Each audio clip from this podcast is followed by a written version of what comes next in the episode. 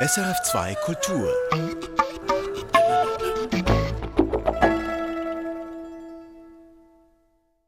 Heute wieder mit der Reihe Künste im Gespräch. Und da werfen wir unter anderem einen Blick auf das Miss Morim Festival in Basel. Das beginnt heute, das Kammermusikfestival, das einmal mehr fragt, was jüdische Musik eigentlich ist. Vorher aber tauchen wir noch ein in die Welt der Musicals. Cats, West Side Story oder König der Löwen, das sind absolute Klassiker, die ja seit Jahrzehnten auf den Bühnen der großen Theater und Opernhäuser auf aller Welt ähm, laufen. Eigentlich unverändert. Oder hat es doch Anpassungen gegeben und machen Aktualisierungen im Musical-Business überhaupt Sinn? Elisabeth Baureitel hat sich mit diesen Fragen auseinandergesetzt.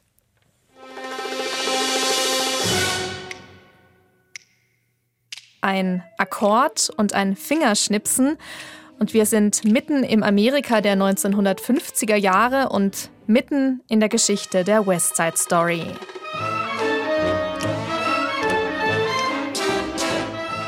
In den heruntergekommenen Straßen der New Yorker Upper West Side kämpfen zwei Jugendbanden gegeneinander. Die Jets und die Sharks. Söhne weißer Amerikaner gegen puerto-ricanische Einwanderer. Es geht um die Vorherrschaft im Viertel, aber auch um Identität und den Platz in der Gesellschaft. Und dann verliebt sich der Jet Tony ausgerechnet in Maria, die Schwester des Sharks-Anführers.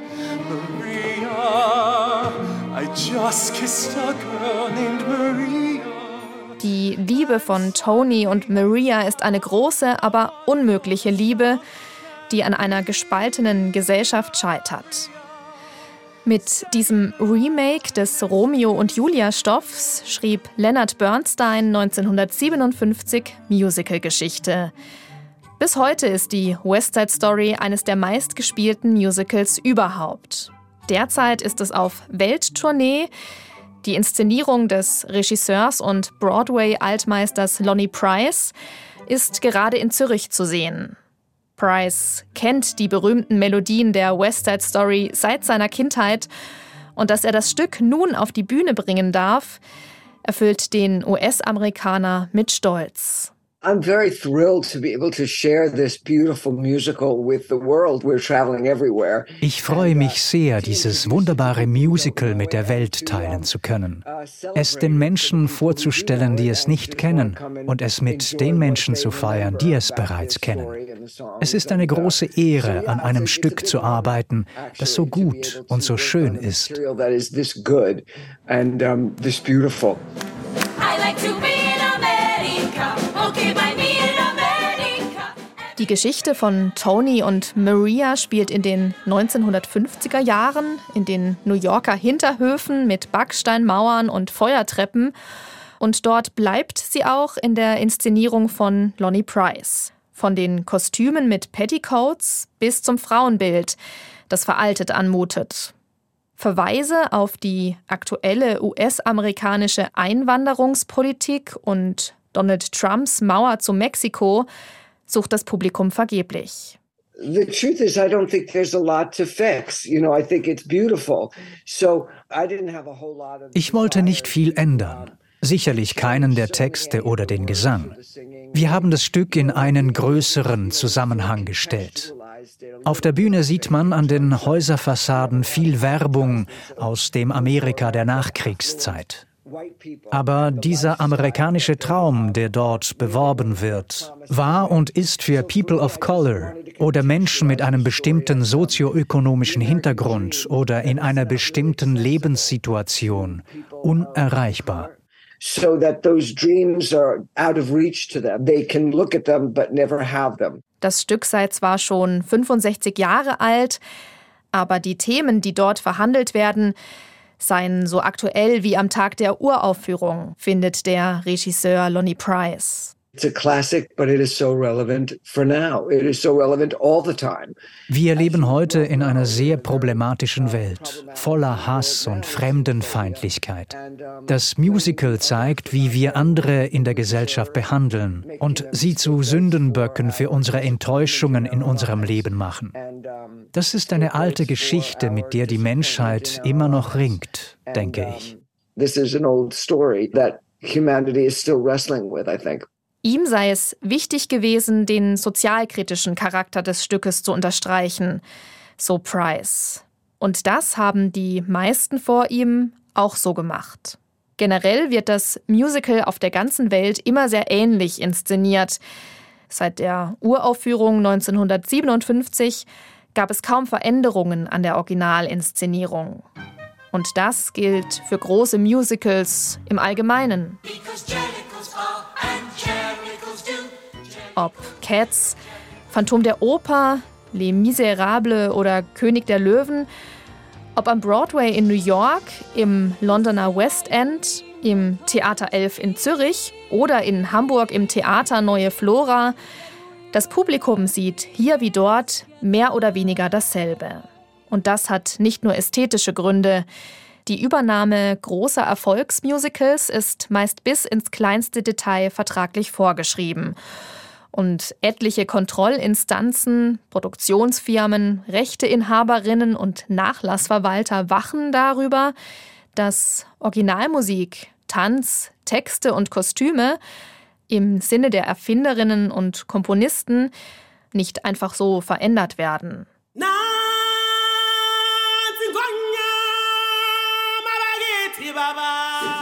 Einzelne Musicals dürfen bis heute nur in der Originalinszenierung aufgeführt werden, sagt Britta Heiligenthal, die künstlerische Leiterin des Theaters Neue Flora in Hamburg. Disneys König der Löwen etwa. Ich glaube, da ist einfach die Idee dahinter, dass wenn das Publikum zu König der Löwen geht, egal wo auf der Welt, dass sie eben auch diese Kunst, diese sehr, sehr berühmte Inszenierung von Julie Tamer zu sehen bekommen. Es gibt dann Shows oder Stücke, wo nach und nach auch andere Lizenzen rausgegeben werden. Also dass man zum Beispiel bei Les Miserables seit einigen Jahren eben auch Neuinszenierungen machen kann und da eben ein Regisseur nochmal seine eigene Interpretation da reinlegen kann. Aber es gibt auch Musicals, die komplett neu inszeniert werden. 2019 kamen die singenden Straßenkatzen aus Andrew Lloyd Webbers Musical Cats als Realverfilmung in die Kinos. Ein anderes Beispiel, das Broadway-Musical Wicked von Stephen Schwartz und Winnie Holtzman.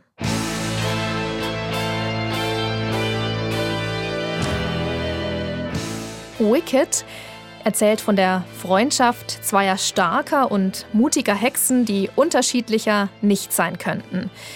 Die hübsche Glinda ist allseits beliebt, für Elphaba dagegen und ihre grüne Hautfarbe haben alle nur Hohn und Spott übrig. Trotzdem freunden sich die beiden an. Im Zauberreich von Oz lauern jede Menge Gefahren und immer wieder müssen sich Elphaba und Glinda fragen, was ist böse und was gut. Finger weg! Lass sie los! Sie hat nichts damit zu tun! Mich sucht ihr! Helf mir!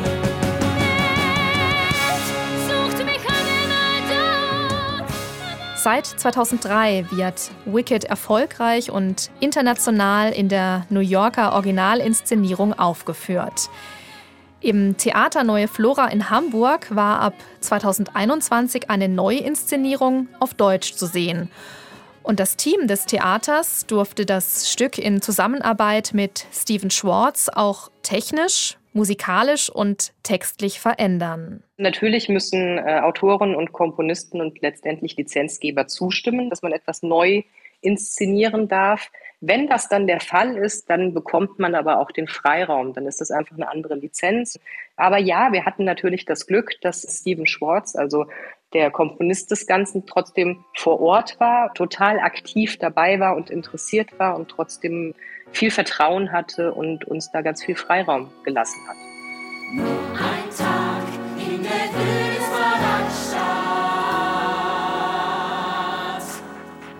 Musikalisch blitzen Hip-Hop-Beats und Elektroklänge auf.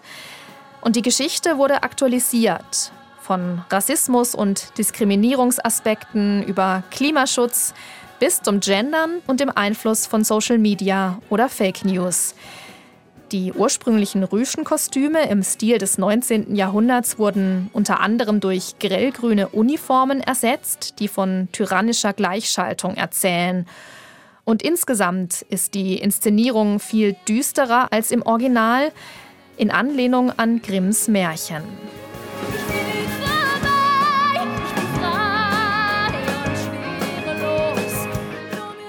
Für Britta Heiligenthal vom Theater Neue Flora sind Neuinszenierungen von Musicals genauso wichtig wie Inszenierungen von Klassikern, die nahe am Original bleiben. Anpassungen sollten immer möglich bleiben, vor allem dann, wenn die Vorlage inhaltlich problematisch oder nicht mehr zeitgemäß ist.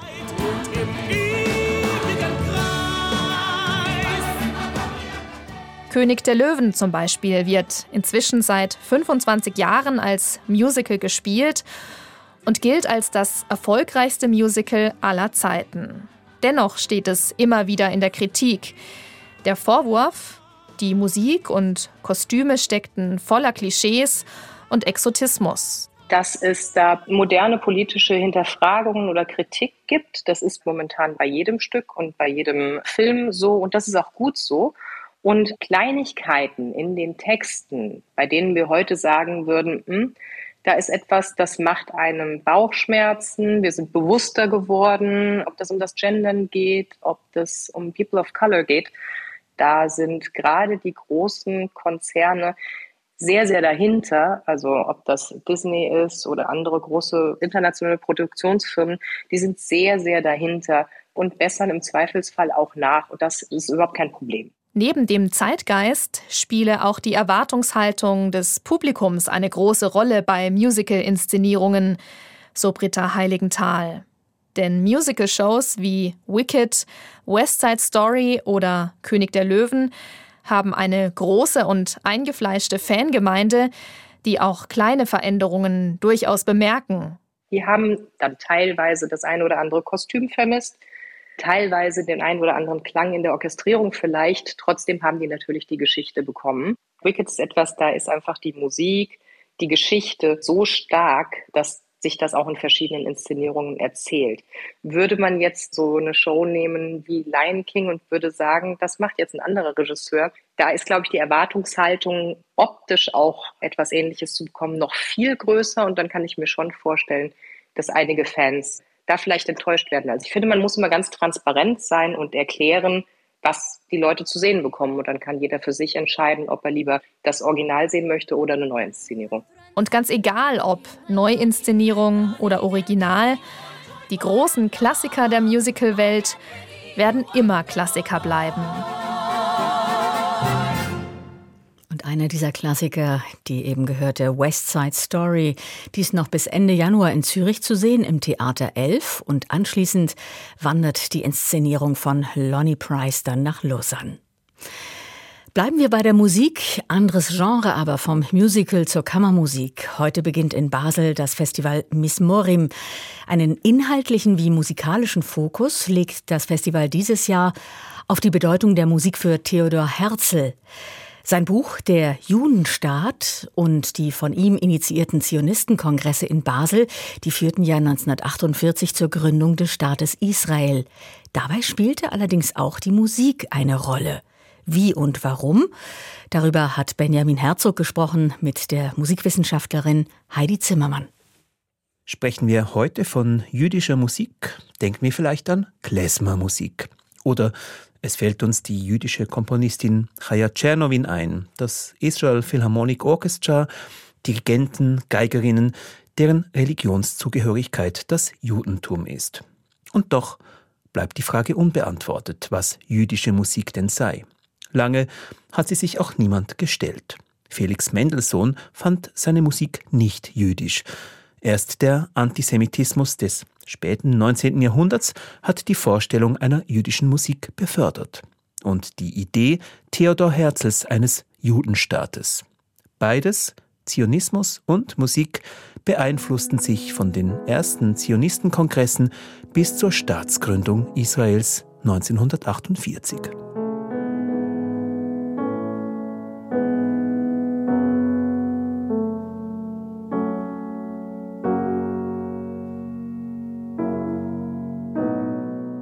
Schwer zu glauben, aber diese Ouvertüre von Richard Wagner wurde am Zweiten Zionistenkongress 1898 in Basel in einem Konzert dargeboten.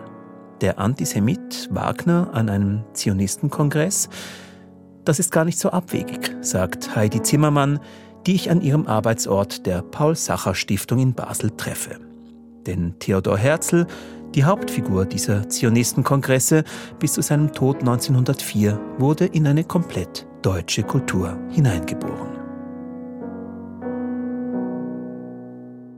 Theodor Herzl ist, wie es so schön heißt, der religiösen Tradition nach Jude, von Geburt Ungar, in Budapest geboren. Er war aber österreichischer Staatsbürger und durch Erziehung und Kultur Deutscher. Was für eine deutsche Kultur hat Theodor Herzl denn genossen oder in welcher Art von deutscher Kultur hat er gelebt? Ja, man darf natürlich nicht vergessen, dass Budapest, dass das Teil äh, des österreichisch-ungarischen Reiches war und dass dort natürlich Deutsch und deutsche Kultur absolut präsent war. Also man sprach Deutsch auf jeden Fall, vielleicht sogar besser als Ungarisch. Man las deutsche Literatur und das assimilierte Judentum ging ganz selbstverständlich auch in Konzerte und in Opernaufführungen. Für viele Juden und Jüdinnen in Europa war Assimilation der richtige Weg. 1850, bereits zehn Jahre vor Herzls Geburt, ist ein Pamphlet erschienen, das Judentum in der Musik, worin dessen Autor, der Komponist Richard Wagner, gehässig jüdischen Künstlern die Fähigkeit zur künstlerischen Produktion abspricht. Aus heutiger Perspektive mag es da seltsam anmuten, dass ausgerechnet der spätere Begründer der Zionistenkongresse, eben Theodor Herzl, sogar Wagner-Fan war. Die Musikwissenschaftlerin Heidi Zimmermann. Ja, aber damit war Herzl gar nicht allein. Und viele Juden zu jener Zeit konnten ganz leicht ausblenden, dass Wagner halt auch diese, dieses Pamphlet, das Judentum in der Musik geschrieben hat. Bis heute ist es so, dass man weiß, dass eine gute Kunst nicht unbedingt von einem moralisch integren Menschen geschaffen wird. Und das ist eine Tatsache, mit der sich die meisten Menschen ganz gut abfinden können. Niemand kann abstreiten, dass Wagner äh, wahnsinnig wichtig ist für die Entwicklung der Musikgeschichte. Und kein Wunder, dass bis heute prononciert jüdische Musiker wie Daniel Barenboim oder Yuri Kane sich dazu bekennen, dass sie Wagner schätzen und seine Musik vor allem der Dirigent Daniel Barenboim, ein prominenter Wagner-Dirigent. Und Yuri Kane, der Pianist, der immer wieder mit Wagner-Paraphrasen zu hören ist. So auch am Mismorim Festival, wo er das Konzertprogramm aufgreift, das 1898 während des zweiten Zionistenkongresses zu hören war.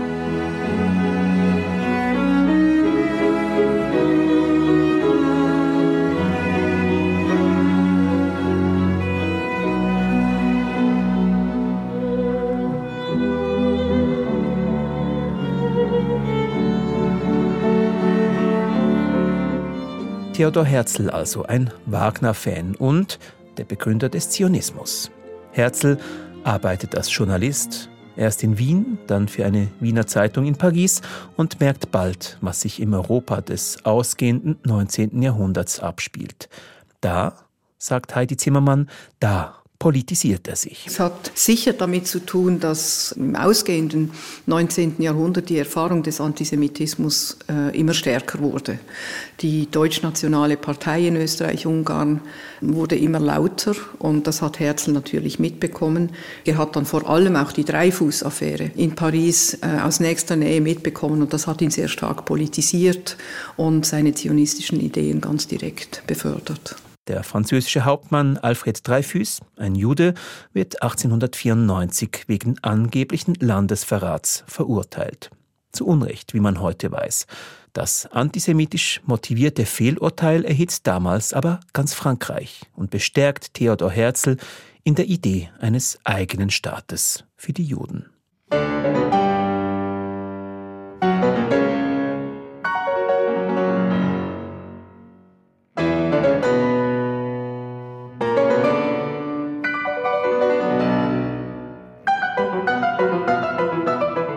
Der Antisemitismus ist eine Bewegung im Europa des 19. Jahrhunderts.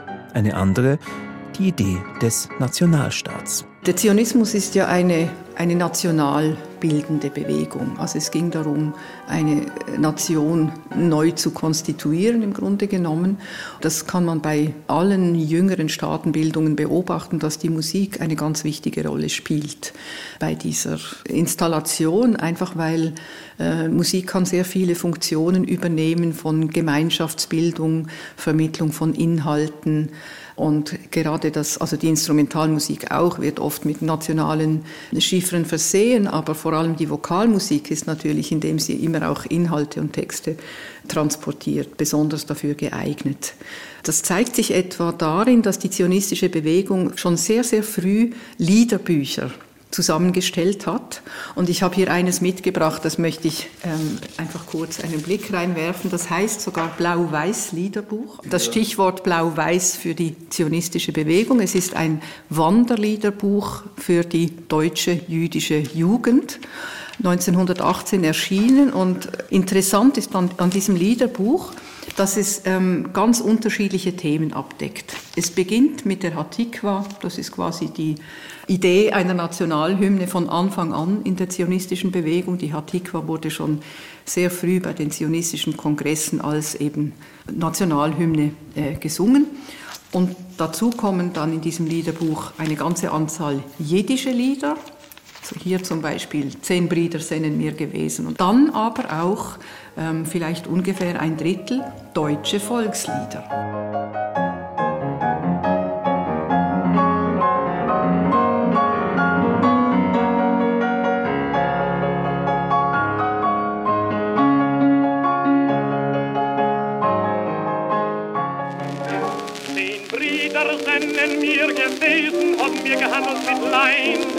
Einer ist gestorben, ist geblieben, nein.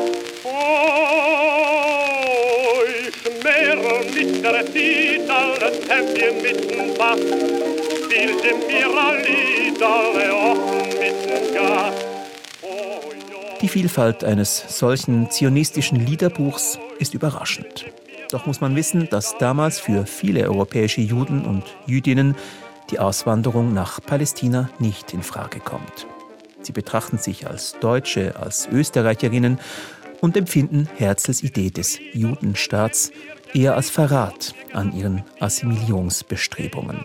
Doch Herzl bleibt unbeirrt. An mehreren Kongressen treibt er seine Idee voran.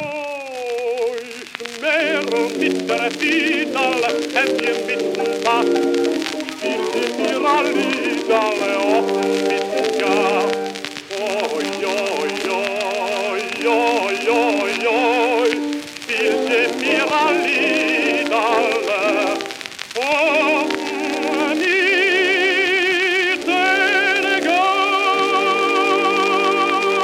mit einer originellen Aktion sorgt ab den 1920er Jahren dann der jüdische Nationalfonds Keren Hakayemet für Schub in puncto Besiedlungszionismus.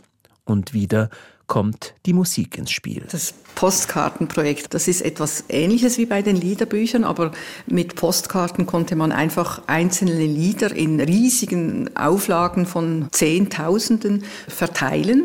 Auf diesen Postkarten wurden nun ganz prononciert äh, zionistische Lieder verbreitet, also in hebräischer Sprache, zumeist neu geschaffene Volkslieder im Volksliedstil, aber von Pionieren, die schon in Palästina lebten, neu äh, geschaffene Lieder. Und dann kam Mitte der 30er Jahre ein jüdischer Musikwissenschaftler aus Berlin, Hans Nathan, der aus Berlin emigrieren musste in die USA, kam auf die Idee, eine Auswahl von diesen Postkarten, es sind etwa 30, an ganz verschiedene Komponisten zu schicken mit der Einladung, sie mögen dazu eine Klavierbegleitung schreiben. Also diese Volkslieder, die verbreitet sind, quasi auch zu Kunstliedern zu befördern, die man dann im Konzertsaal aufführen kann.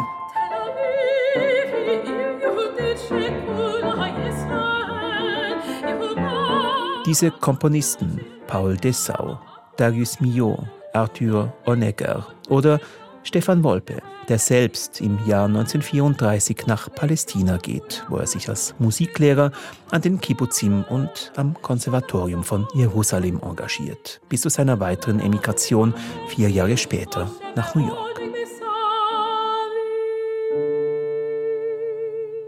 Bei diesem Postkartenprojekt und seinen Neo-Volksliedern ist es jedoch nicht geblieben.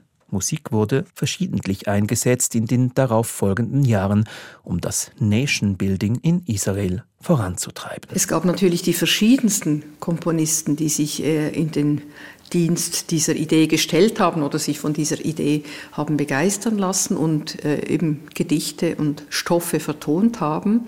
Da sind traditionellere Komponisten dabei, wie Joel Engel, der einfach eine Reihe von Liedern in einem spätromantischen Stil, vielleicht ein bisschen angereichert mit äh, orientalischen Nuancen, aber doch sehr traditionell komponiert hat. Auch Jakob Schönberg, das sind Stücke, die man nicht kennt, aber die einen guten Eindruck vermitteln, gerade von der Vielfalt der Versuche, eine nationale Musik zu kreieren in den 20er, frühen 30er Jahren.